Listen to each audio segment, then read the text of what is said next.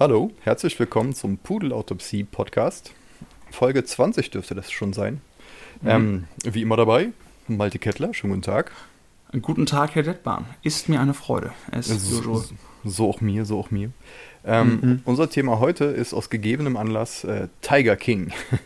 Weil yes. wir dachten, wir springen mal irgendwie wie, wie die letzten Promo-Huren auf jedes Hashtag, um endlich mal etwas Relevanz zu ergattern. Und vielleicht fällt ja ein bisschen Sonnenschein auf uns ab.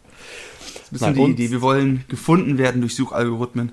Genau. Und dann wird einfach alles besser. Dann wird alles besser. Und das Problem ist, wir nehmen die eh auf Halde auf und das, also bevor der hier veröffentlicht wird, wird noch einer veröffentlicht, Folge 19 dann. Und ja. dann ist es wahrscheinlich schon wieder ein alter Hut. Also schießen wir uns dabei ja. auch noch elegant selbst in den Fuß.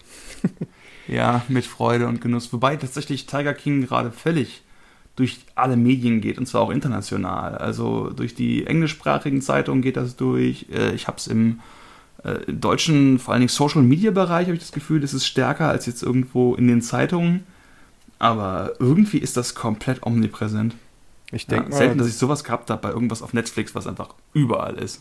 Ich glaube, da kommt, spielt Corona ganz gut mit rein. Ne? Irgendwie ja. Leute sind halt zu Hause und wollen sich irgendwie bespaßen und das ist halt ein wirklich sehr guter Eskapismus, in diese komplexe Psychowelt da zu tauchen.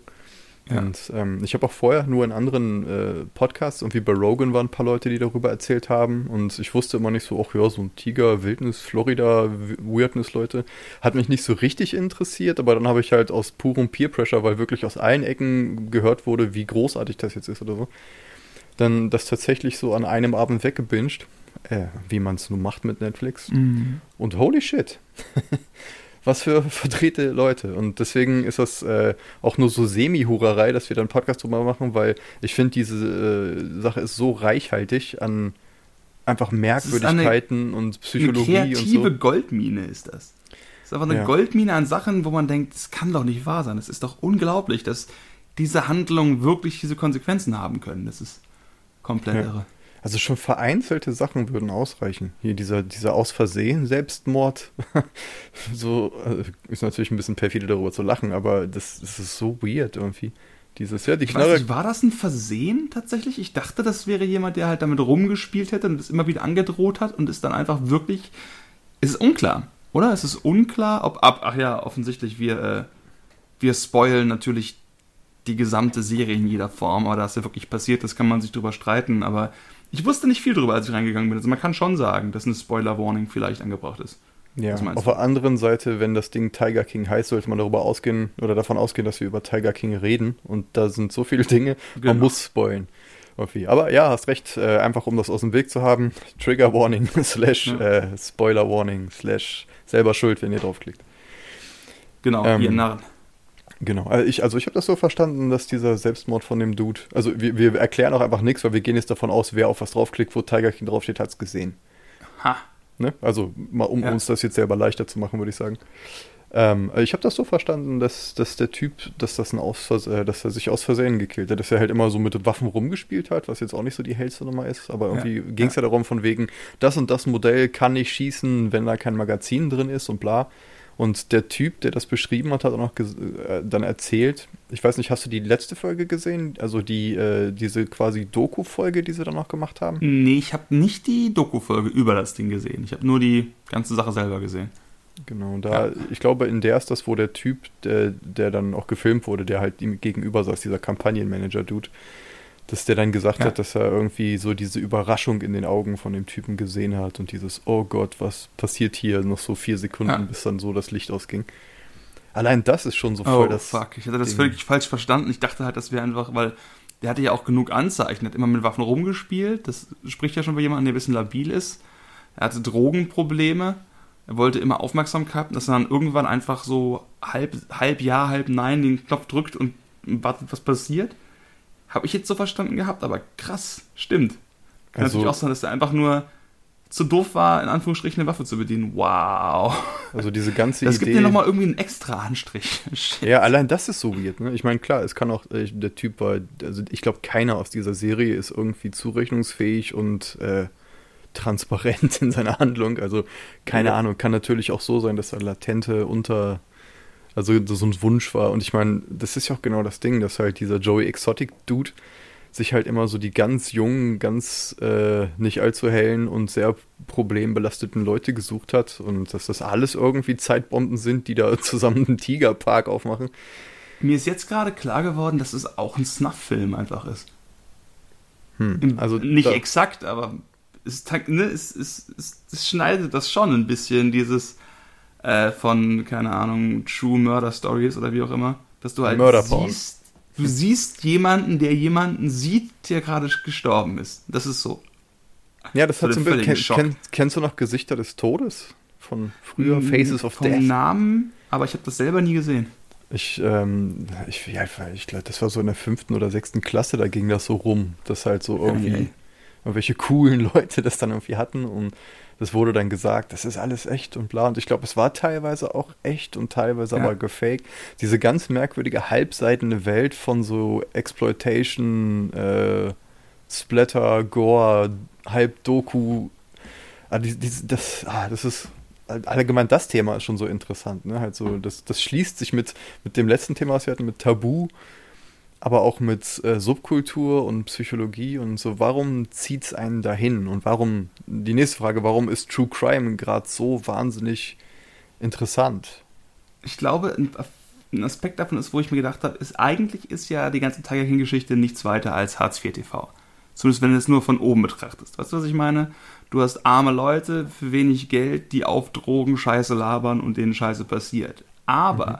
während ich Hartz IV TV quasi als, boah, das guckt sich nur der Pöbel an. Ich kann nicht, ich muss meinen Proust lesen oder sowas in der Richtung. Ich habe Full Disclosure nie Proust gelesen. Sascha, glaube ich, schon. Ein, ich ein Achtel davon. Ich habe das nicht zu Ende, also ich hatte dann das Gefühl, ich habe begriffen, worum es geht. Irgendwann einmal in der nächsten Quarantäne werde ich es wahrscheinlich zu Ende lesen. In der nächsten Quarantäne, bei der nächsten Seuche dann, genau. Ja, ich habe auch tatsächlich geplant, extrem viele produktive Sachen zu machen. Klavierspielen ist, glaube ich, recht produktiv. Das stimmt, da bin ich auch ganz stolz drauf. Und sonst, ich lese nichts und spiele nur Videospiele. Das ist die Wahrheit meines Lebens, die absolute Wahrheit meines Lebens. Anyway, auf jeden Fall habe ich das Gefühl, dass ähm, Tiger King ist das eigentlich. Der ist Soap, der ist Drama, der ist Crime, der ist, guck, was die Nachbarn gemacht haben. Ne, das ist wirklich mit dem Finger drauf zeigen und sagen, Freaks, Freaks. Aber es ist tatsächlich so spannend, was passiert. Die Charaktere sind so farbig. Das, was passiert, ist so outlandish und weird, dass es wirklich so eine Art von transzendentaler Qualität annimmt, dass man denkt, oh, das kann ich gucken, das ist spannend, das ist, da lernt man was, was ja auch alles stimmt. Aber es hat eben auch diesen Snuff-Film-Charakter diesen, guck, was die wieder für eine Scheiße machen, die ganzen verrückten Leute. Ich bin das nicht. Diesen Trainwreck-Porn.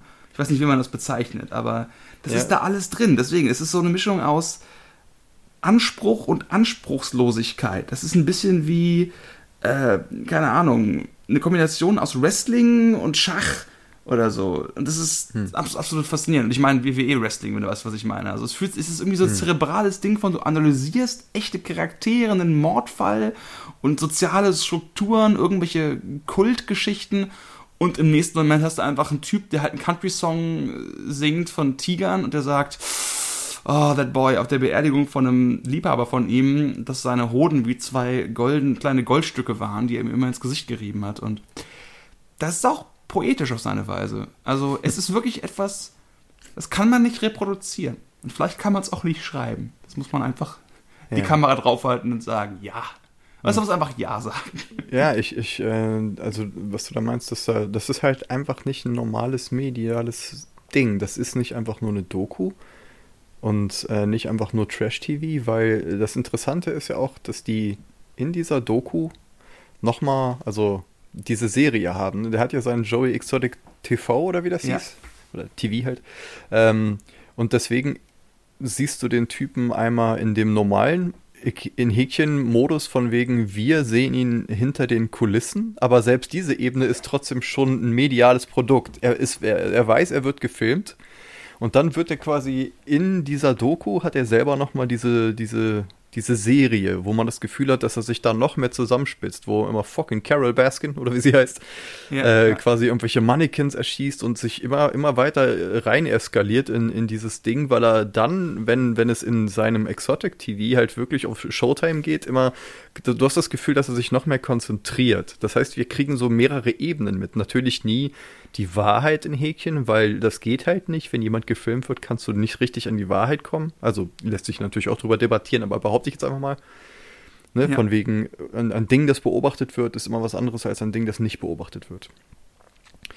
Die Oder Rolle der Kamera, die draufgehalten wird, wie beeinflusst die Kamera das Verhalten der Leute. Ja. Genau, und worauf ich hinaus wollte, ist dieses Interessante, dass du diese verschiedenen Zirkel der Hölle hast, dass du halt in dieser Doku dann noch seine, äh, seine eigene äh, Reality-Soap hast und das Gefühl, dass das wie so ein Zerspiegel ist, was dann immer weiter, immer extremer wird. Und ich hatte so das Gefühl, also, dass ich habe am Anfang schon ziemlich Sympathie irgendwie für den Typen gehabt, aber irgendwie eher so auf so eine Mitleidsebene, weil das halt so ein total merkwürdiger Kauz war aber dann auch so teilweise äh, Szenen, ich meine, ist halt auch sehr manipulativ gemacht, ne? So dieses, ja. wie, wie die mit Tieren umgehen und bla, dass du dann irgendwie denkst, ja, arme Leute, bla bla bla, wahrscheinlich auch traumatisiert und so. Und ähm, ich äh, habe auch wieder mal keinen Punkt in meinem Ramble, aber einfach nur, dass es so faszinierend also, ist, diese verschiedenen noch, Ebenen zu haben. Ja. Es gibt sogar noch eine extra Ebene. Also ich, die hast du quasi schon angesprochen, aber du hast ja Joe Exotic, hm. der eine Kamera auf sich selbst gehalten hat. Dann hast du noch einen Reality-TV-Produzenten, der eine Reality-TV-Sendung über Joe Exotic geschossen hat, die aber nie geehrt worden ist. Und dieser Reality-TV-Produzent hat Filmmaterial, was dem Typen, der jetzt die Doku, die wir Tiger, als Tiger King so kennen, schießt, zur Verfügung gestellt hat, der aber auch selber gefilmt wird als Teil dieser Doku. Du hast sogar drei Metaebenen. Mhm. Du hast teilweise einen Film über jemanden, der einen Film macht, äh, über jemanden, wie er einen Film macht. Du hast drei Ebenen der Darstellung und du hast genau wie du meinst. Es ist so ein völlige, ne, also Membran über Membran über Membran irgendwo, wo du auch nicht mehr weißt, was da was mhm. gerade reflektiert und alle wirken irgendwo broken auf ihre eigene Weise. Und, und was ich spannend fand, ist, dass ich, ich ja selber tatsächlich mit Joe Exotic als Medienfigur schon mal äh, in Kontakt getreten bin, was ich aber gar nicht mehr wusste, bis ich das gesehen hatte, ist auch in der Sache drin. Ich gucke relativ viel amerikanische Late-Night-TV-Geschichten. Mhm. Und der ist in so einem ganz kurzen Zwei-Minuten-Clip bei äh, John Oliver aufgetreten. Also mhm. nicht aufgetreten, sondern gezeigt worden. Ähm, als ein verrückter Gouverneurskandidat aus äh, Oklahoma. Ne? Mhm. Da gab es ein Beispiel von verrückten Kandidaten. Und du hast halt ganz kurz da gezeigt. Das fand ich so faszinierend, dass, also, das war deswegen so spannend, weil es wirkt halt alles so fiktional, was da passiert. Ja. Es wirkt so, als wäre das alles fake von jemandem, der zu viel Drogen genommen hat, weil eigentlich schreibt man solche Drehbücher Bücher nicht, wenn es irgendwie ernst sein soll. Weißt du, was ich meine?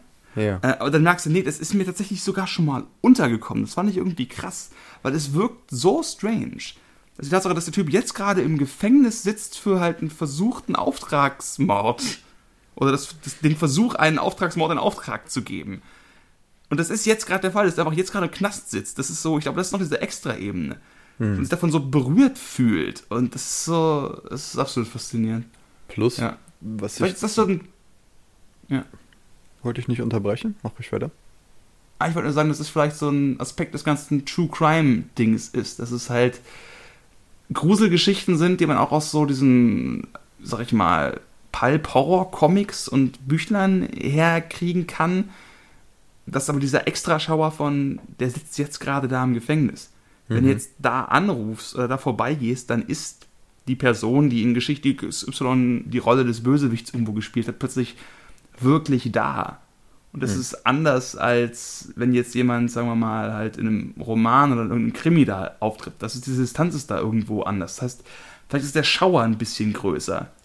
Dieses, das ist der, der Kindermörder ist wirklich um die Ecke und nicht bloß in die Geschichten vom kleinen Matthias. Ja, dass oh, wenn man, wenn man da jetzt irgendwie Plotholes entdeckt, dass das einfach nur ist, wenn man keine Information hat und nicht weiß ich, dass wer das nicht richtig ausgedacht hat. Und ja. was ich auch interessant finde, ähm, ist so, dass dass halt äh, Joey, oder ich sag mal Joey, ich glaube, der ist immer nur Joe, ne? Joe Exotic, eigentlich mhm. so eine Art Redneck-Trump ist.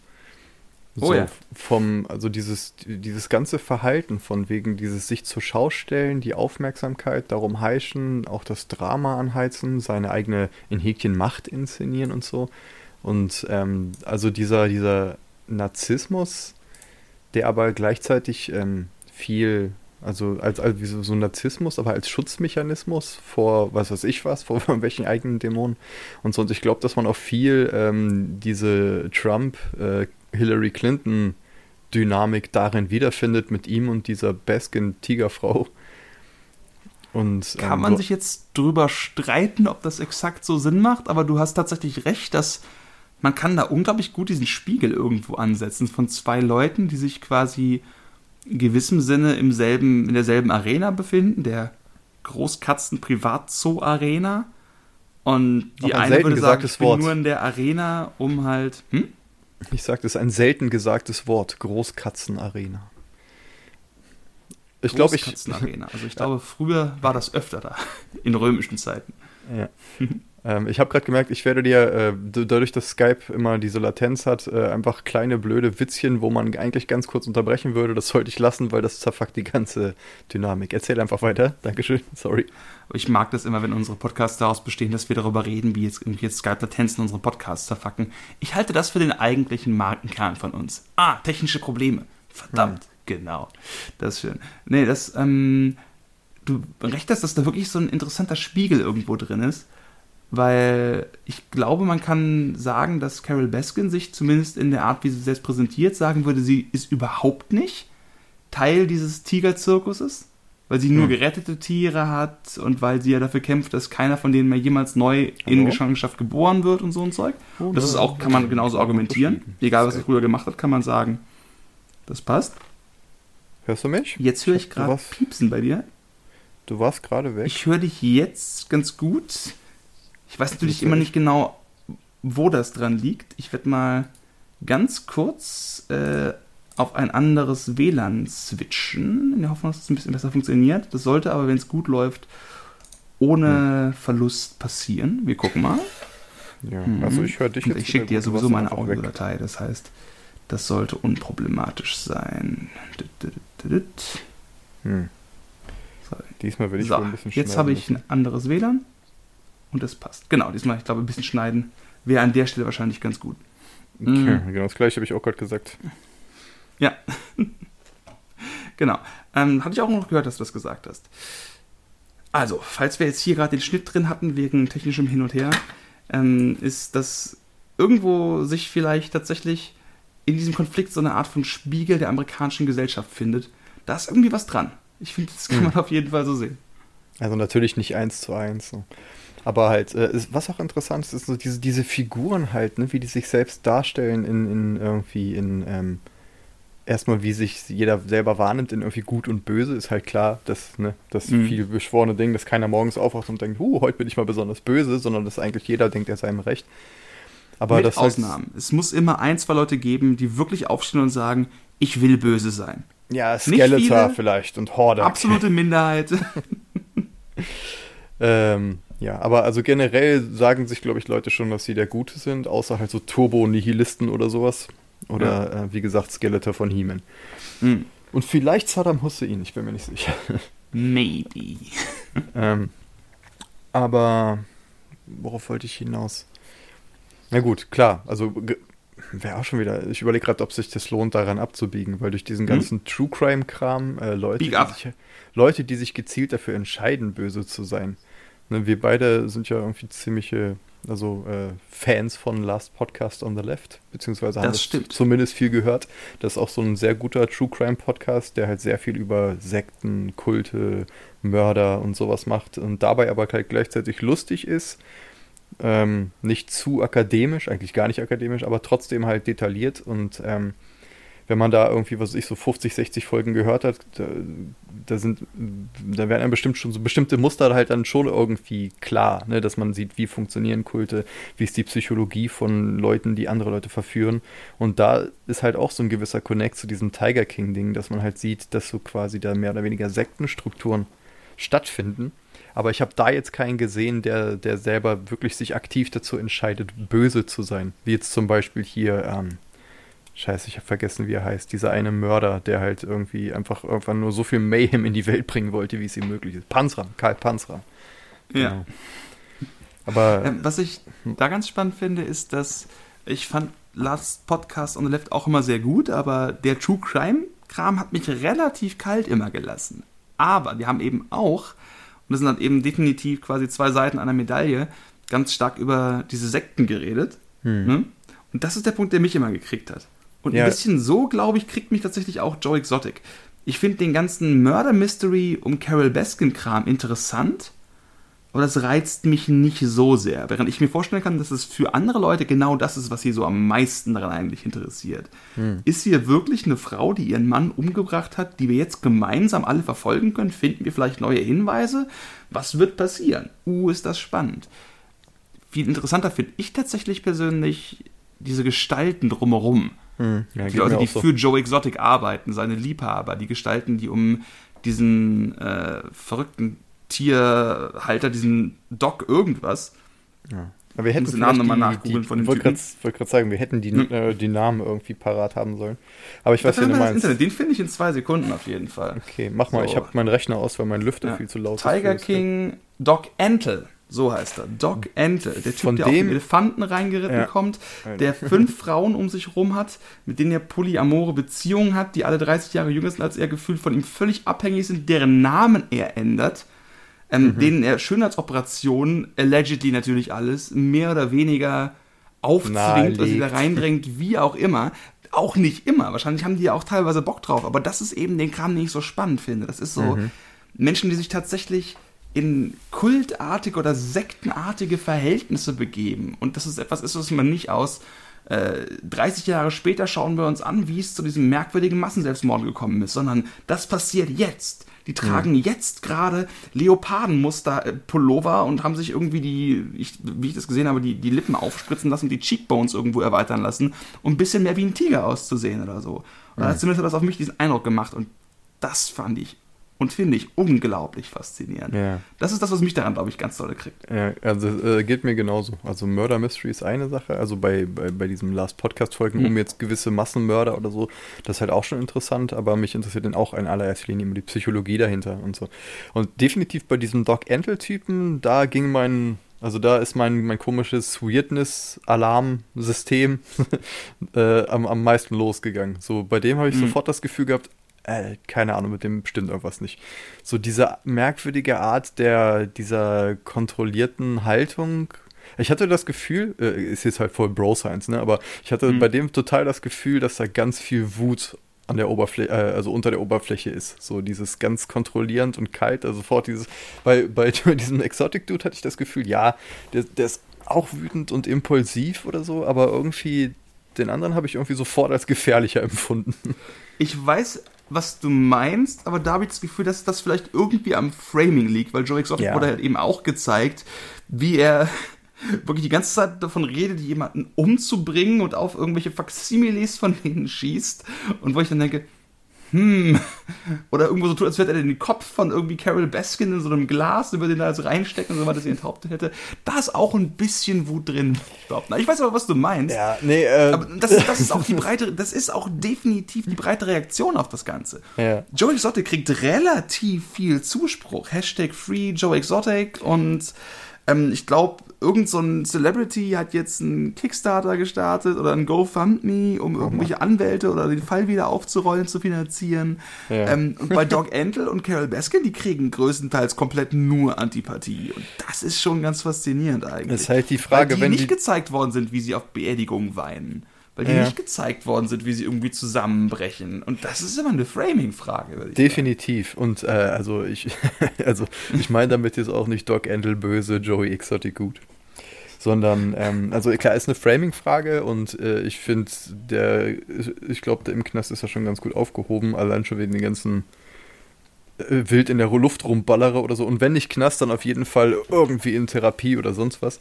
Was ich nur mal, ja. und das ist definitiv eine Framing-Frage. Klar, ich bin halt jetzt im Endeffekt der, der Endkonsument eines Medien, also eines medialen Produktes, was auf gewisse ja. Sachen abgezielt hat. Und äh, da hat es vielleicht einfach besonders gut äh, funktioniert.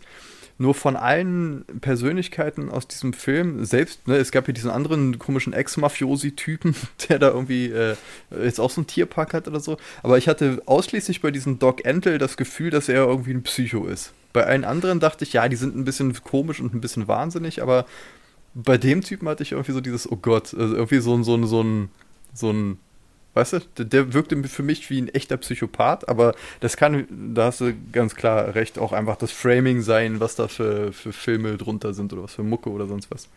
er war der Einzige mit einem Harem aus Leopardentanga tragenden Frauen. Also nicht Tangas, wahrscheinlich auch Leopardentangas, die hat man jetzt nicht gesehen, aber du kannst mir folgen. Mhm. Ähm, was ich da ganz spannend fand, ist, ich habe jetzt auch einen Zeitungsartikel darüber gelesen, wo beschrieben worden ist, dass das ist, glaube ich, der Typ, den du meinst, ein Tierparkbesitzer, der von sich selbst behauptet, und zwar nicht zu Unrecht von seiner Lebensgeschichte her, dass er das Echtleben Vorbild zu dem Hauptcharakter des Films Scarface ist. Ja, genau den meine ich. Also ein so spannender Florida Drogendealer, Drogendealer, ein Robbendealer, ein Roggendealer, ich deale mit Roggen. Ein Glutenverbot. Äh, genau, ein so spannender Drogendealer-Charakter, dass der als Vorlage für vielleicht den bekanntesten neueren Kokser-Gangsterfilm der letzten 30, 40 Jahre irgendwo ist, wenn man mal den Paten irgendwo abzieht, dass der als der am wenigsten interessante Charakter der Serie beschrieben worden ist. Und man denkt sich, yep, das, ist, das fühlt sich an wie eine akkurate Beschreibung der Verhältnisse. Ja. Sicherlich auch wieder eine Frage des Fokuses und was wird wie gefilmt, aber ich glaube, was ich schön finde, ist, man kann halt. Und ich glaube, wir gucken ja relativ viel Kram und reden relativ viel darüber, dass man sich den Sachen aussetzen kann, aber trotzdem irgendwie Distanz haben kann. Weißt du, was ich meine? Hm. So, ich habe jetzt schon so viel gesehen. Ich bin so tief drin im Medienzirkus. Ich erkenne jeden manipulativen Werbetrick, wie auch immer, dass man sich davon nicht wirklich kriegen lässt. Und Joe Exotic ist so ein Beispiel, wo ich nicht weiß, ob ich sicher bin, ob das stimmt, dass ich mich nicht kriegen lasse. Weißt du, was ich meine? Weil das ist so spannend. Die Charaktere sind so. Und sobald man drin ist, fängt man automatisch ein bisschen an, irgendwo zu denken, ah, wie ist denn das wirklich und wie ist denn da meine Meinung zu? Und Carol Baskin zum Beispiel, man weiß natürlich nicht, was die gemacht hat, die Frau, ob sie ihren Ehemann jetzt umgebracht hat oder nicht, aber diese Sequenz, wo sie dann da auf dem Fahrrad irgendwo langfährt, in Slow-Mo, mit irgendeiner bedrohlichen Musik, man sieht sie so kalt lächeln, während gesagt wird, und wir wissen nicht, ob sie ihren Mann umgebracht hat.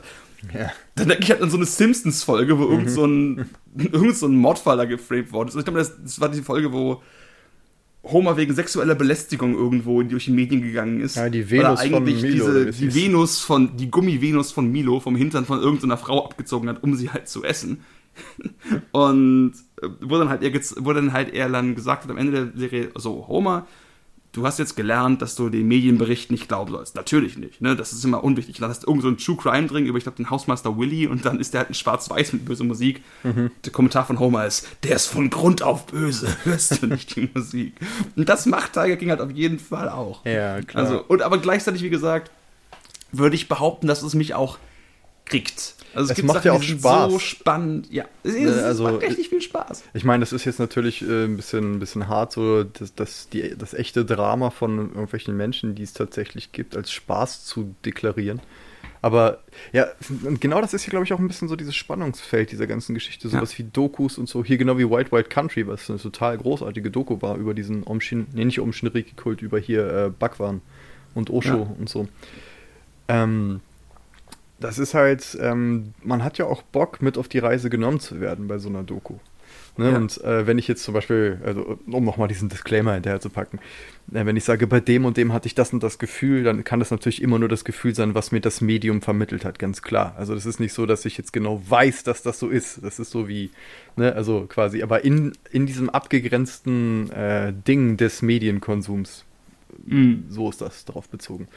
Ähm, aber worauf ich nochmal hinauskommen äh, rauf wollte, ist ähm, diese spannende Idee, ne? zum Beispiel die, dieser komische Leopardenfrauenharem von diesem Doc Antle-Dude. Mhm.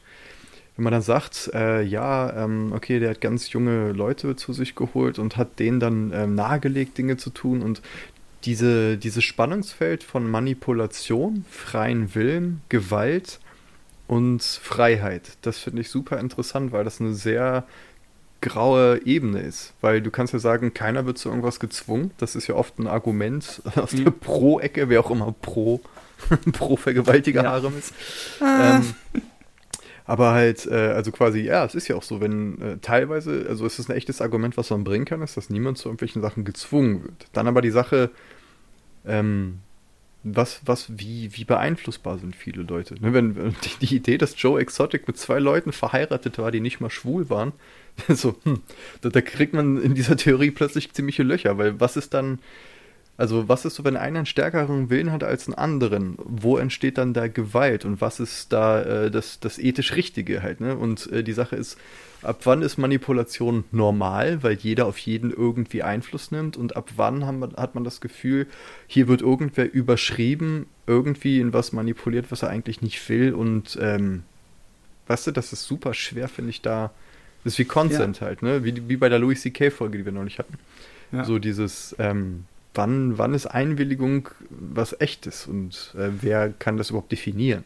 Also ich glaube, das Spannende ist da, dass man halt sagt, also gerade wenn man jetzt sich Dog Entel anschaut, ist es so, oder anderes Beispiel wäre halt diese Idee mit der ähm, Ehe halt zwischen dem Typ, der sich dann erschossen hat, und äh, Joe Exotic, ist das rein rechtlich. Also im Gesetzestext, wenn du jetzt in einen Richter gehst und sagst, natürlich, diese Menschen haben im freien Willen sich dazu entschieden, da zu leben und das zu machen, offensichtlich. Es gibt rechtlich nichts, was du machen kannst. Außer es kommt irgendwann raus, dass die irgendwelche Fotos von denen gemacht haben und sie damit erpressen. Aber hm. das ist zumindest nichts, was in der Serie irgendwo gezeigt gewesen wäre oder angesetzt worden wäre wenn man sich jetzt aber in die Situation reinversetzt von irgendeiner Mutter, Bruder, Vater, Schwester, Verwandter, guter Freund von irgendeiner dieser Frauen in dieser Situation oder von halt eben dem Lebenspartner von dem Typen, wenn man weiß, der ist nicht schwul, der ist nur auf Drogen und der wollte eigentlich das und das arbeiten oder studieren. Der ist jetzt seit, keine Ahnung, zwei Jahren dauerbekifft und auf Meth in der Hütte von dem Dude. Da würde man sagen, ja, ich kann verstehen, dass du sagst, du willst da einbrechen, ihn fesseln und rausholen und so lange mit Wasser übergießen, bis diese dummen Medien aus seinem Kopf raus sind. Weißt du, was ich meine? Ja. Beides genau. ist da. Rechtlich kannst du da nicht viel machen, weil der Mensch ist eine freie Gestalt. Muss er rechtlich sein irgendwo. Äh, Im selben Moment fühlt es sich auf jeden Fall so an, als würde das nicht mit rechten Dingen zugehen. Das ist so, glaube ich, auch die Kernidee jeder Toxic Relationship. Mhm. Weißt du, was ich meine? Jeder Beziehung, wo die Frau vom Mann häufiger oder auch durchaus auch mal die Frau vom Mann irgendwo emotional oder auch physisch halt festgehalten wird, geblackmailt wird und die immer sagen, nein, er kann da nichts für oder sie meint es doch nicht so. Und das ist rechtlich dann, ne, das hat keine Handhabe. Du kannst mhm. nicht, wenn eine Frau ihren Mann nicht anzeigt, viel unternehmen, außer sie kommt jetzt irgendwo wirklich, wahrscheinlich gibt es ein paar Mechanismen, aber halt nicht wirklich viel. Und gleichzeitig sieht jeder, dass da was falsch läuft. Mhm. Und das ist so schwer, da irgendwo reinzugehen. Und dann noch eben diese Gedanken, das selbst zu machen. Ich glaube, es gibt einen echten Mehrwert aus Joe Exotic es gibt oft dieses Gefühl, wie kann das denn sein, dass du mit diesem Mann verheiratet gewesen bist oder dieser Frau verheiratet gewesen bist und dann irgendwann merkst, dass du schwul bist. Das kann doch gar nicht sein. Weißt du, was ich meine? Das ist super weird. Das, das, das macht keinen Sinn. Das ist irgendwie komisch. Das ist strange. Aber ich mhm. finde es komplett glaubwürdig, dass diese beiden Männer nicht schwul waren und trotzdem wegen der krassen Beziehung, die sie irgendwie hatten, eine schwule Lebenspartnerschaft mit Joe Exotic hatten. Obwohl mhm. sie nicht in dem Sinne schwul waren. Und, das da, hilft auch, um zu erklären, wie halt straight, also lesbische Frauen zum Beispiel oder schwule Männer längere Zeit diese Partnerschaften sein können, weil man wirklich sich, ich könnte mir wirklich vorstellen, würde ich da reinversetzen, wo ich denke, ich bin zwar nicht schwul, aber wenn ich die ganze Zeit auf Drogen wäre und ich würde, keine Ahnung, einmal am Tag mit dem Typ Sex haben oder so und würde die ganze Zeit mit Waffen rumballern, der würde mich, keine Ahnung, ne? Es ist nachvollziehbar. Ich kann die Gedankengänge dahinter nachvollziehen. Und in der Beziehung, wenn man sagt, dein Sohn ist, wie kann das sein? Joe Exotic, stimmt. Weil welcher Mann würde wirklich sagen, dass er nicht in der Situation auch diesen Heiratsantrag angenommen hätte? Eigentlich niemand, oder? Niemand würde sagen, ich mache das, ich stelle das mal so in den Raum. In, der, in den Schuhen von dem Dude würdest du auch Ja sagen. Auf jeden Fall. Äh, ich, würd, ich, ich, bin mir nicht sicher, ob ich jetzt sagen kann, auf jeden Fall und jeder. auf jeden, es gibt keine Grauzone. Jeder Mensch, jeder Mann muss ja. genau. Ich meine, er hat Drogen und Tiger, was willst du mehr? Hallo, Drogen und Tiger. Natürlich lutsche ich ihm dann zweimal am Tag den Schwanz, wenn ich zu den Drogen kann und zu den Tigern. Er hat sogar Drogen also, für Tiger. Wow. Gottes Willen. ähm, ja, und das ist halt diese spannende Frage des freien Willens und des, ähm, weil man kann sagen, ähm, sowas wie Verführung halt, ne? Irgendwie, das hatten wir das letzte Mal auch schon. Äh, Verfügung, äh, Verführung, Werbung, äh, all diese ganzen Geschichten, diese, dass dir irgendwie eine Idee eingesetzt wird und dass es ein bisschen an dir ist und an deinem psychologischen Immunsystem, dich einer Idee zu widersetzen oder eben sich, dich von dieser Idee einnehmen zu lassen. Hm. Und ähm, das ist ganz schwer, finde ich, da moralisch ranzugehen, irgendwie und mit Zeigefinger so zum Beispiel zu sagen, ja, okay, äh, also es ist total einfach zu sagen, äh, ja, das waren halt irgendwelche Junkies und die waren auch nicht allzu helle und von daher selber schuld. Das ist halt hm. die sehr ähm, mitleidslose Art und Weise, das zu betrachten, ja. ist aber ein echtes Argument drin. Genau wie in dem, in dem Umkehrschluss auch ein Argument ist zu sagen, die sind äh, noch gar nicht so weit, ähm, das, das zu checken oder die sind gerade äh, so äh, verletzlich in diesem Moment und äh, hier Joe Exotic ist jetzt der große Sexual Predator und nutzt das aus, die Verletzbarkeit. Hm. Es ist genauso valide, das zu sagen. Und dann zu sagen, okay, ähm, wann äh, steht man denn jetzt oder äh, gesteht man einem Menschen zu, dass er selbst äh, Herr seiner der Lage ist und seiner Sinne und seiner Entscheidung und alles. Und dann kommt irgendwie dieses, dieses merkwürdige, ungute Gefühl, dass nie irgendjemand zurechnungsfähig ist, weil alle komplett wahnsinnig sind auf ihre Art und Weise. Weißt du, dass es gibt, there are no adults äh, quasi. Es gibt einfach ja. keine, keine Fügungsbefugnisbemächtigten äh, oder wie, wie, auch immer man das sagt. Also keine Beziehungsberechtigten, ja. Genau, also es gibt, es gibt einfach nur äh, Leute und die meisten Leute haben meterweit den Arsch offen. Manche wissen es, manche nicht und zu unterschiedlichen Maßen. Aber halt so dieses Ding, dass, dass, dass es eigentlich niemanden wirklich gibt, so dieses Ding. Und ich glaube, dass so zum Beispiel Fernsehen aus den, was ich, 50er, äh, 60ern ne, oder Rund oder mhm. Radio oder so, wo halt alle so möglichst sachlich wirken wollten in Anzügen und folgendes ist passiert, dies und das, bla bla bla. Und diese, dass diese ganze Idee der Tonalität, mit der kommuniziert wurde in alten Radiogeschichten und so und vor allen Dingen in den Nachrichten, diese Sachlichkeit und so, dass das alles immer die Pose war desjenigen, der sachlich ist und der so, oh, jetzt kommt die Autorität. Mhm, okay. Mhm, mhm. Ne, und ich finde das ganz schwer miteinander unter einen Hut zu bringen. Und wenn du dann noch solche Leute hast, wie zum Beispiel Trump, der das eigentlich ähm, sehr seriöse Amt des Präsidenten des irgendwie einer der relevantesten Länder der Welt plötzlich mit einem Casting-Kasper halt irgendwie ne, besetzt ist. Das ist so ein Zeitzeichen für das, was ich gerade ausdrücken will. Dass es mhm. das einfach nicht mehr gibt, sowas wie Sachlichkeit oder Kompetenz. Äh, schon, es gibt das schon, aber eben nicht so in dieser Reihenform, wie man das gern hätte, dass man sagt, was ja, ich spannend finde, ist, dass du sagst, dass es das nicht mehr gibt. Ja, es gibt die Illusion nicht mehr. Und dann halt die Frage, ob es das jemals gab. Weil zum ja. Beispiel zu sagen, du bist mit 18 strafmündig. Mhm. Und dann hast du halt irgendwelche, was weiß ich, 23-jährigen Leute in dieser Doku, die halt sich irgendwie von Joe Exotic heiraten lassen. Weißt du, so dieses, wo setzt man da an, um, um Leute auch nicht irgendwie, äh, ich meine, wenn, wenn du dann immer über, über andere Leute bestimmen willst und sagst, ja, der weiß gar nicht, was das Beste für ihn ist oder so, ist das nicht wieder auch wieder darüber verfügen, nur aus einer anderen Ecke und besser gemeint mhm. vielleicht. Mhm du bist auf jeden Fall in der Situation, dass du ähm, nicht wirklich weißt, wo du das Ganze ansetzen sollst. Ich meine, wenn du halt an Strafmündigkeit denkst, es ist, du musst irgendwann die Zahl nennen. Es ist vollkommen klar, dass du nicht sagen würdest, das zweijährige Kind wird jetzt dafür erschossen, dass es, äh, keine Ahnung, irgendeinen Ball hat fallen lassen, der ist irgendwo runtergerollt, zwei Stockmerker gefallen, hat dann Oma Erna den Schädel gespalten das passiert. Du würdest normalerweise nicht den Zweijährigen vor Gericht stellen und erwarten, dass er seine Aussage begründet, warum er jetzt zu diesem Zeitpunkt nicht die entsprechende Sorgfalt hat walten lassen. Hm. Irgendwann muss diese Entscheidung kommen, sofern du mit einem Rechtssystem irgendwo arbeitest, was Verantwortung da irgendwo reinsetzt. Hm. Und du hast halt immer diese Ebene der Verantwortung, weil wenn das Kind es quasi falsch macht und es nicht strafmündig ist, sind es aber die Eltern. Weißt du, was ich meine? Es ist hm. ja nie so, dass du quasi sagst, niemand ist verantwortlich, sondern es ist immer eine, eine Kette der Verantwortlichkeit.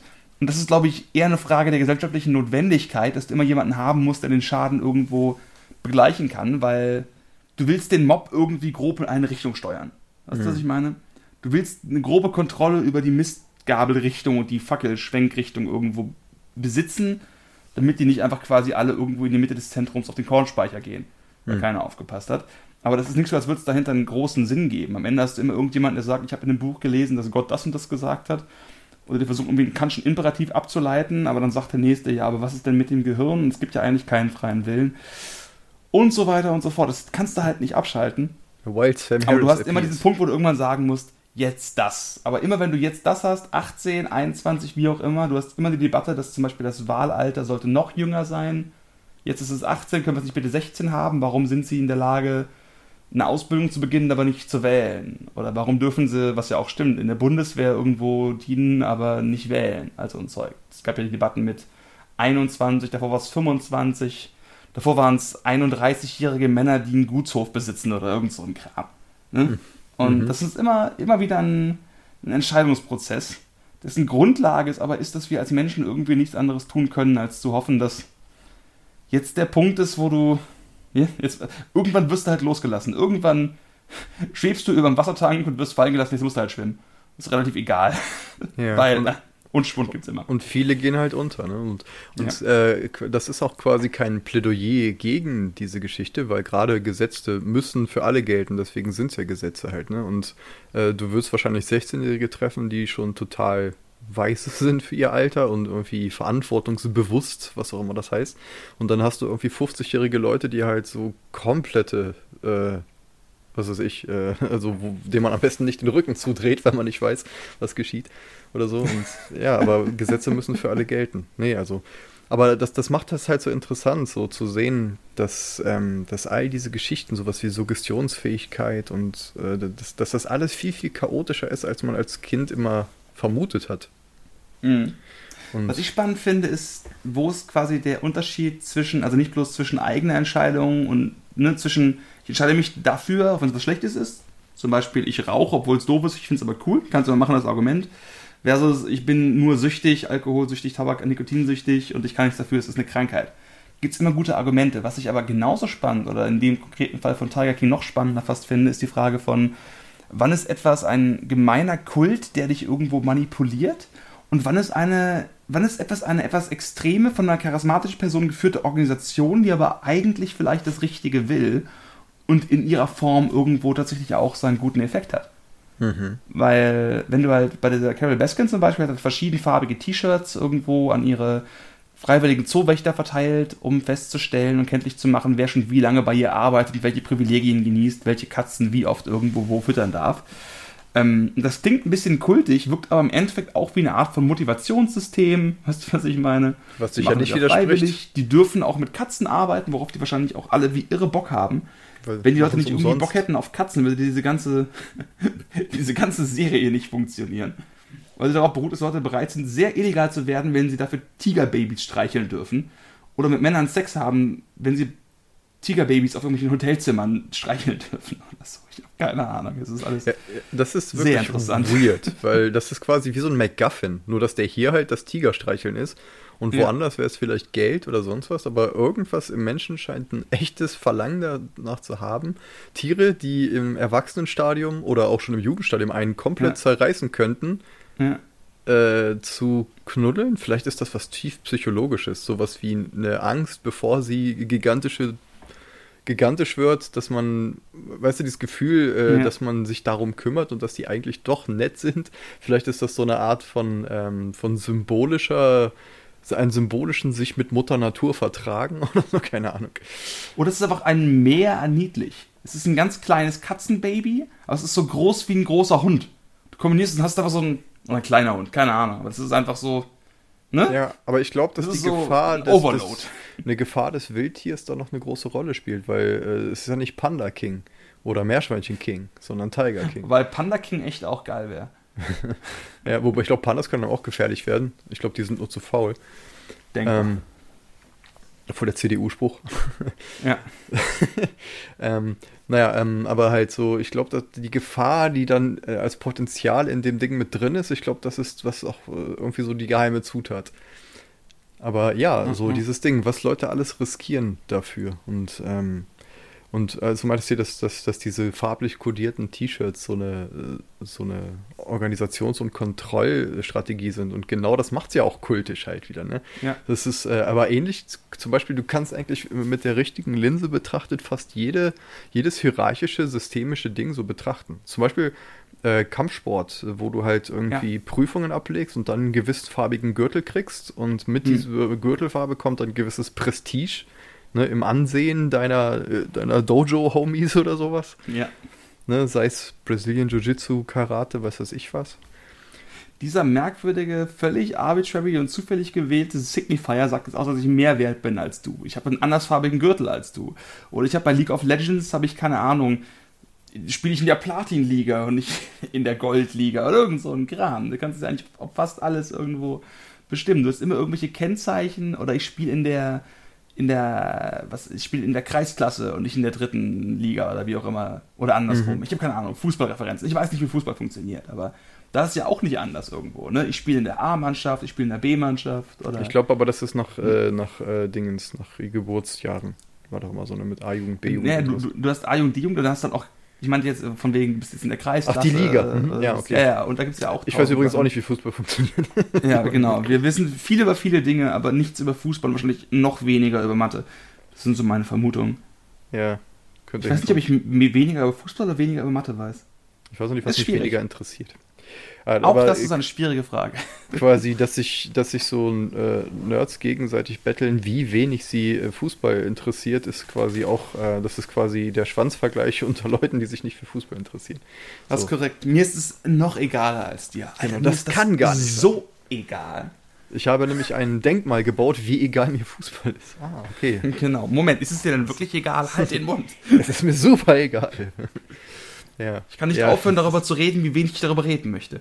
Hm. Okay. Und das ist dann wieder so eine Sache, warum? Weil das wahrscheinlich ein, äh, zumindest in Deutschland, total ähm, omnipräsenter äh, kultureller Touchstone ist. Und hm. äh, dadurch, dass man sich dem entzieht, äh, fühlt man sich also es ist so, dass man, dass man sich durch das, durch das Verneinen einer populären Sache halt irgendwie, dass das schon was Identitätsstiftendes ist. Fußball ist verknüpft mit der Identität des deutschen Mannes in der genau. Form des Zustimmens oder auch der Ablehnung, auch unter Männern vor allen Dingen. Es ist einfach so. Ja, deswegen kommt man da nicht drum rum. Trotzdem bleibt Fußball für mich langweilig. Aber ich habe nichts dagegen, spiele gern Fußball. ich bleibe bei Kampfsport. Ähm, ja, wo waren wir? Bei, bei sowas wie Haftbarkeit und ähm, Verantwortung und all diesen Geschichten. Und wann ist das gut oder schlecht, dass du halt diese Art von Struktur irgendwo hast? Weil, also ich. Ich würde nicht mal. Jetzt zum Be hm? ja, jetzt, äh, ich wollte dich nicht unterbrechen, sorry. Ich meinte nur, wenn man zum Beispiel halt an. Das ist wieder dieser berühmte Unterschied zwischen Kirche und Sekte. Ne? Mhm. Ne? Im Endeffekt ist eine Sekte ja nichts weiter, also eine Kirche ist nichts anderes als eine Sekte, die über längere Zeit sehr erfolgreich geworden ist. Ja, und wo die Verrücktheiten des Führers irgendwann durch die Geschichte abgeschliffen worden sind. Wird wahrscheinlich ein paar hundert Jahre mit den Mormonen auch genauso sein. Dass einfach die schlimmsten Aspekte in der Vergessenheit versunken sind und sie dann irgendwie die Religion mit den besten Barbecues ist oder so. Mhm. Dann sagen alle, fuck, ich bin Hormone. Bist du kein Hormone? Was ist denn dein Problem? Warum? Hormone, das macht einfach keinen Hormone. Sinn. Ne? Genau. Ne? Und das ist halt alles äh, so spannend. Oder auch, was sorgt dafür, dass eine politische Bewegung tatsächlich Traction kriegt? Tatsächlich aktiv wird, Mitglieder dazu bringt, etwas zu tun? Oder was sorgt dafür, dass deine freiwillige Organisation, die sich darum kümmert, den Obdachlosen warme Decken zu bringen, dass das passiert? Die sollte motiviert werden, ihre freie Zeit aktiv darauf zu verwenden, die Welt zu etwas Besserem zu machen. Oder Fridays for Future für Klimawandel. Hm. Oder keine Ahnung. Äh, sowas in der Richtung. Und viele von den Sachen, die Menschen motivieren, sind diese subtil kultischen Aspekte. Mhm. Sind Geschichten wie wir haben ein Logo wie krass ein Logo funktioniert. Ich weiß es in meiner, in meiner kleinen studentischen Theatergruppe haben wir irgendwann mal so ein Logo bekommen. Und nicht alle, aber ein paar von uns sind da so drauf angesprungen. Und das einfach das Gefühl ist, sobald du so eine Art von Logo hast, von Identifikationspunkt, du brauchst einfach so ein paar Säulen, auf denen du irgendwas stellen kannst. Hm. Und die werden dann irgendwann größer als die Menschen dahinter. Oder können ja, das zumindest. Das, ja. das ist super faszinierend. Dass, ähm, und, und, genau wie die Trennlinie zwischen äh, freiem Willen und gezwungen werden zu potenziell schlechtem Verhalten nie klar machbar. Es ist auch die Trennlinie zwischen einer ähm, guten Organisation mit guten Zielen, aber vielleicht ein bisschen krasser Mitgliederwerbung und einer Sekte mit Su Suizidkult-Aspekten, die ist auch nicht scharf zu ziehen. Das mhm. ist auch so spannend. Definitiv. Und ähm, der Unterschied zwischen Manipulation und Motivation ist eigentlich auch nicht so allzu easy zu gucken. Und äh, bei dem Logo dazu wollte ich sagen, das äh, ist halt auch ein sehr okkulter Gedanke. Ne? Quasi, ähm, dass es äh, wie so ein Siegel, dass es ein Ding gibt, was für ganz viel komplexe Dinge steht, aber runtergedampft wie so ein fokussiert, wie so eine Lupe, die man äh, äh an einem sonnigen Tag raushält. Und dieses Brennglas fokussiert dann alles hin auf so einen Punkt, wo dann plötzlich ein kleiner Punkt all das beinhaltet. Und ähm, ne, deswegen geben ja auch so viel ähm, Werbung, ähm, wird, wird Werbung so hoch finanziert. Jeder Mensch weiß, also fast jeder Mensch weiß, was Coca-Cola ist. Muss ja. nur diese geschwungene Schrift lesen. Oder auch bei anderen Sachen, die nicht mal mit Schrift funktionieren, sondern einfach nur ein Piktogramm oder so. Oder diddle Genau, und, und diese Geschichte, dass du, äh, das ist eigentlich so eine Art von Kompression von nicht beliebig vielen, aber von ganz, ganz vielen Dingen, die so komprimiert sind auf einen Teil, dass es dadurch eine gewisse Potenz kriegt und auch eine gewisse Verlockung und so. Und das, also, das ist ganz interessant, wenn man sich so mal mit irgendwie so ein paar äh, okkulten Sachen wie, was ich, Chaosmagie oder sowas auseinandersetzt. Da spielt ja sehr viel damit und teilweise ist äh, Magie und okkultes Denken und Marketing nicht wirklich voneinander zu trennen. Das ist äh, ja, sehr interessant. Vielleicht ist es so, dass all diese, ich meine, egal ob jetzt Carol Baskin oder ähm, Doc Antle oder eben Joe Exotic, die haben ja quasi alle ihr Totemtier schon da. Die haben mhm. ja quasi den Zugpunkt, das äh, Mystische alle da gehabt, weil du, du hast keine mhm. Identität, du weißt nicht, wer du bist, du weißt nicht, wohin und du kennst auch diese Person nicht, keine Ahnung.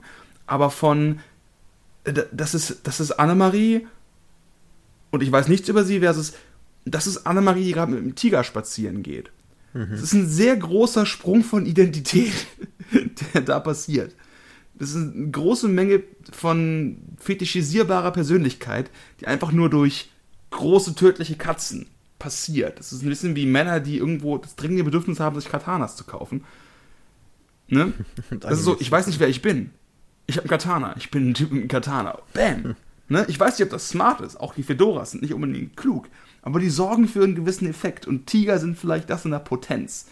Das ist einfach so, also wenn man über Magie und Mystisches redet, gibt es ja wenige Sachen, ähm, vielleicht Adler. Weißt du, was ich meine? Große Raubvögel und große Killerkatzen. Und meinetwegen Wölfe noch Wölfe, vielleicht. keine Ahnung. Genau. Ja. Es gibt so ein paar Tiere, Totemdinger, die so aufgeladen sind, dass einfach nur das Sein in der Präsenz von diesen Tieren einfach schon super beliebt ist. Ich weiß zum Beispiel, das war, als ich mich auf mein freiwilliges urologisches Jahr vor uns Urologisches Jahr?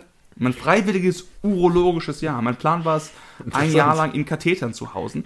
Ähm, ökologisches Jahr. Ne? Habe ich gemacht, als ich 18 oder 19 war. Also super, super lange her. Hm. Ähm, und da gab es halt eben auch ein paar Stellen, wo du halt zum Beispiel in die Orterstation kannst. Also Job, super schlecht bezahlt, wo du halt mit Tieren arbeiten kannst. Und die hatten halt krasse Bewerbungsgespräche und haben halt irgendwie zwei genommen von 1000 Bewerbern. Wow. Weil, also vielleicht ein bisschen weniger, aber im Vergleich zur Popularität zu halt irgendwelchen anderen Jobs, wo du halt so dich mit Bäumen beschäftigst, die auch populär waren irgendwo, ne? Hm. Das FJ hatte in den meisten Fällen keine großen Probleme, irgendwelche Leute zu finden, die bereit waren, das zu machen, im Vergleich zu zum Beispiel freiwilligen sozialen Jahren, wo du quasi ein Altenpfleger bist für schlechtere Bezahlung.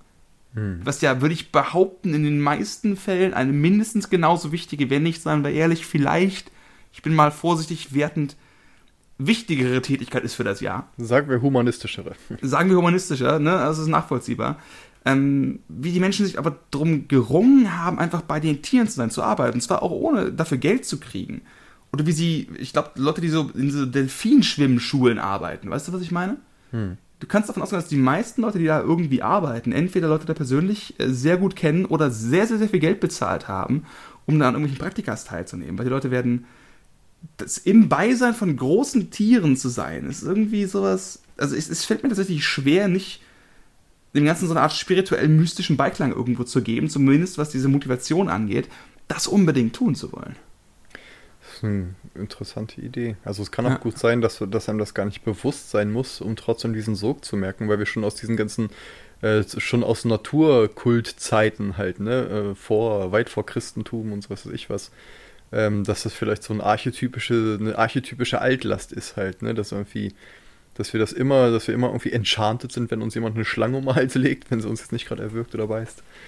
Und so. Und ja. ähm, dass das vielleicht so eine, so eine gewisse Romantik der vergangenen tierischen Wurzel in uns irgendwie motiviert und dass man dadurch über ganz viel soziale Sachen und so, so ein ähm, so darüber hinwegkommt. Ne? Wenn man zum Beispiel mit, mit Leuten zusammen was macht. Angenommen, die Idee, ich würde jetzt ähm, mit anderen Leuten zusammen so Naturschützerzeug machen. Also ich mag Wälder total gern und angenommen, ich bin da mit anderen Leuten zusammen, mit denen muss ich mir nichts anderes teilen, außer dass die auch Wälder gern mögen, dass das vielleicht, wenn man das selber, wenn man das einen hoch genugen Stellenwert im eigenen Leben hat, dass einem das dazu hilft, dass es egal ist, ob man mit dem was anfangen kann, weil das als Solidaritätsgrundlage reicht. Und man dadurch dann aber auch viel, viel weniger Skepsis in sich hat und dadurch dann diese kultischen Dinge tragen. Du brauchst eigentlich nur den verbindenden Aspekt und der muss bei den beteiligten Leuten groß genug sein oder laut genug sein, um andere Sachen zu übertönen. Und dann ist super viel möglich. Ja, und das ist dann halt in vielen Fällen tatsächlich dann der Glaube oder Gott, wenn man Mhm. da auch sich das anschaut. Ne? Also das ist so zumindest als der, der die breitesten Bevölkerungsmassen verbinden kann, oder im weltlichen Sinne wäre es dann wahrscheinlich ähm, die politische Idee der, des kommunistischen Paradieses. Mhm. Sowas in der Richtung. Oder aus dem Negativ der Fremdenhass zum Beispiel. Ne? Irgendwie so, wir können uns nicht einigen, aber wir sind uns alle einig, dass äh, die Asylanten, beziehungsweise wir sind uns auf nichts einig, aber wir müssen alles tun, um Gott zu gefallen. Ne? Das heißt, du hast, egal welchen Konflikt du hast, du kannst immer sagen, aber was ist denn mit der Hauptsache? Und du stimmt, bei der Hauptsache sind wir uns einig. Hm. Dann guckst dich an, bist wütend aufeinander, hast dich vielleicht nicht lieb, aber du hast das Gefühl, dass du zumindest, egal wie weit du quasi weggehst voneinander, du wirst immer zumindest, ne, vielleicht geht der eine nach Nord-Nordwest, der andere nach Nord-Nordost, aber es geht immer irgendwie grob in dieselbe Himmelsrichtung, weil dieser Fixpunkt von halt Gott, Kommunismus oder Tiger halt irgendwo da ist, um nicht voranzutreiben. Und meinetwegen halt Ökologie. Vielleicht ist das auch so, wir hatten ja auch dieses Klimawandel-Ding. Vielleicht ist das so, dass diese Gefahr des Klimawandels und damit quasi auch Klimaschutz eben in der Lage ist, so einen quasi religiösen Fixpunkt eben auch darzustellen. Deswegen fand Ja. ich es immer auch sehr interessant. Mhm. Und ich glaube, man kann sich wirklich vorstellen, weil du hast ja in der Doku auch schön dargestellt, mehrere ähnlich funktionierende, teilweise abgeschaut, aber doch irgendwie individuell entstandene Tigerzentren mit kultischen Faktoren, wo Leute einfach sind, weil Tiger. Hm. Du brauchst also nicht bloß irgendwie einen Kult, du brauchst irgendeinen Fixpunkt, irgendeinen Hook. Und ich glaube, das Spannende ist, dass es eben dazu noch kommt, wenn du noch eine Persönlichkeit hast. Ja. Ne? Es gibt halt Kulte, wo du nur eine Den Persönlichkeit hast. Schamanen. Genau, den Schaman, den Kultführer, den Typ, der sagt, ich bin quasi Jesus. Aber meistens muss das doch irgendwie aufgeladen sein, mit irgendeiner Art von Meer. Du brauchst auch ein bisschen Ist- dagegen. Oh ja, das ist wahrscheinlich auch sehr wichtig, Also, weil klar, wenn alle nach Norden gehen, was ist, was, was ist Süden? Was ist das Gegenteil davon? Genau. Ja. Wenn du zum Beispiel sagst, irgendwie, äh, wir lieben alle Tiger, okay, was mögen wir nicht? Leute, die uns die Tiger wegnehmen wollen. Bam, Tiger King. Ja. Ne, irgendwie, oder was, was mögen wir? Äh, was weiß ich, äh, äh, Umweltschutz, was mögen, was mögen wir nicht? Leute, die die Umwelt verschmutzen. Das, manchmal ist es einfach nur das Invers des, des Wunsches und manchmal ist es was Ja. anderes. Was Aber mögen wir? Gott? Was hassen wir? Gut, jetzt ist spannend. Blasphemie. Hast du dann andere Religionen? Hast du Satanisten, die quasi in deiner Religion plötzlich die, die Gegner anbeten? Oder hast du Leute, die die Religiosität an sich quasi die Atheisten irgendwo. Und wahrscheinlich kommt es immer darauf an. Wahrscheinlich ist es so, dass sich die Muslime und die Christen die ganze Zeit boxen, aber glaub, gemeinsam gegen die Atheisten gehen. Genau, ich glaube, das ist einfach immer die In-Group, Out-Group-Dynamik und dann, je nachdem, was für ein Flavor of the Month das ist, ist dann halt eine verschiedene äh, Ausrichtung. Und kurzer Ja. Disclaimer: moderne Satanisten beten nicht den Satan an. Ähm, sondern äh, das ist eher so eine Art Galionsfigur für soziale und kulturelle äh, quasi. Ich wette, wenn wir wann lange genug finden, finden wir irgendwo einen Satanisten, der sagt, doch, ich bin der Satanist, der konkret den Satan ja. anbietet. Also das kann sein. Ich meine jetzt halt wirklich sowas wie die aktuell die Church of Satan, die es in Ja. Amerika gibt und so. Das ist ein sehr konkretes Beispiel tatsächlich. ja. Genau, das stimmt. Aber die hatte ich im Kopf, als du das nächste gemeint hast. Ähm, ja, und dass es im Endeffekt eigentlich vollkommen egal ist, was das Ding ist. Ne? Du brauchst halt einfach irgendeinen Inhalt, irgendeinen Schaman, der den großen Tanz macht und dann geht das. Und das kriegt man schon im Kleinen mit. Ne? Also jeder kennt bestimmt schon irgendeinen Freundeskreis oder so, wo irgendeine, irgendeine Person ein gewisses, eine gewisse Anziehungskraft hat, ein gewisses Umfeld oder so. Und das ist. Schreibt äh, doch mal in eure Kommentare, wer ist euer persönlicher Tiger King? Welcher Person traut ihr am ehesten zu, irgendjemanden mit der sexuell umzudrehen und dann vielleicht noch irgendwen umzubringen? Wer ist das? Das klingt doch sehr spannend. Das Lustige ist, wenn man Leute zum Kommentar aufruft und äh, weiß, dass eigentlich so gut wie niemand diesen Podcast hört, dann baut man sich dazu auf, enttäuscht zu sein. Deswegen. Ja, aber das würde auch erfordern, dass ich in irgendeiner Weise Kommentare lesen würde, die irgendwie. Wobei stimmt nicht. Wenn du mir schreibst, oh Gott, Malte, wir haben einen Kommentar, ich würde wahrscheinlich durchdrehen. So Gott, Sascha, Ja, wir aber kriegen erstmal bei- Resonanz. bei Was jetzt? Was soll ich ja, tun? bisher, also wir müssen mal gucken, wie man den Kram hier breiter kriegt, weil gerade so in Corona-Zeiten ist es halt so, wie wir, unsere ganzen Bands liegen auf Eis und der ganze Kram Ja. und das ist halt das, was wir noch zusammen machen können.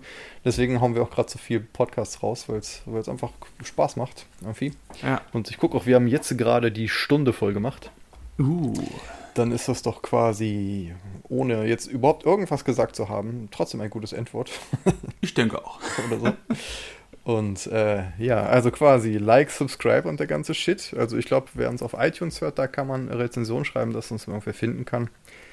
Ja. Äh, wenn ihr uns hasst, dann tut mir das sehr leid, aber dann braucht er das nicht schreiben. Wir wollen nur gut. Genau, wir, wir, brauchen exklusiv positives Feedback. Absolute Zensur. Der Rest wird an die. Tiger verfüttert. So. Genau. Wir starten unseren eigenen Kult. Ein Kult des Meanderns. Meandertaler. Mm. Ah, fantastisch. Wir brauchen noch ein Tal und eine Menge Cola-Dosen. Genau. Und äh, ein Logo. Okay. ja. Ein, ein, etwas kauderweltschiger Podcast, aber das ist in diesen kauderweltschigen Zeiten, glaube ich, durchaus vertretbar. Genau. Dann in diesem kauderweltschigen Sinne. Genau. Vielen Dank, Herr Kettler. Vielen Dank, Herr Detbar. Dann äh, auf Wiedersehen. Tschüssi. Bye, bye. of.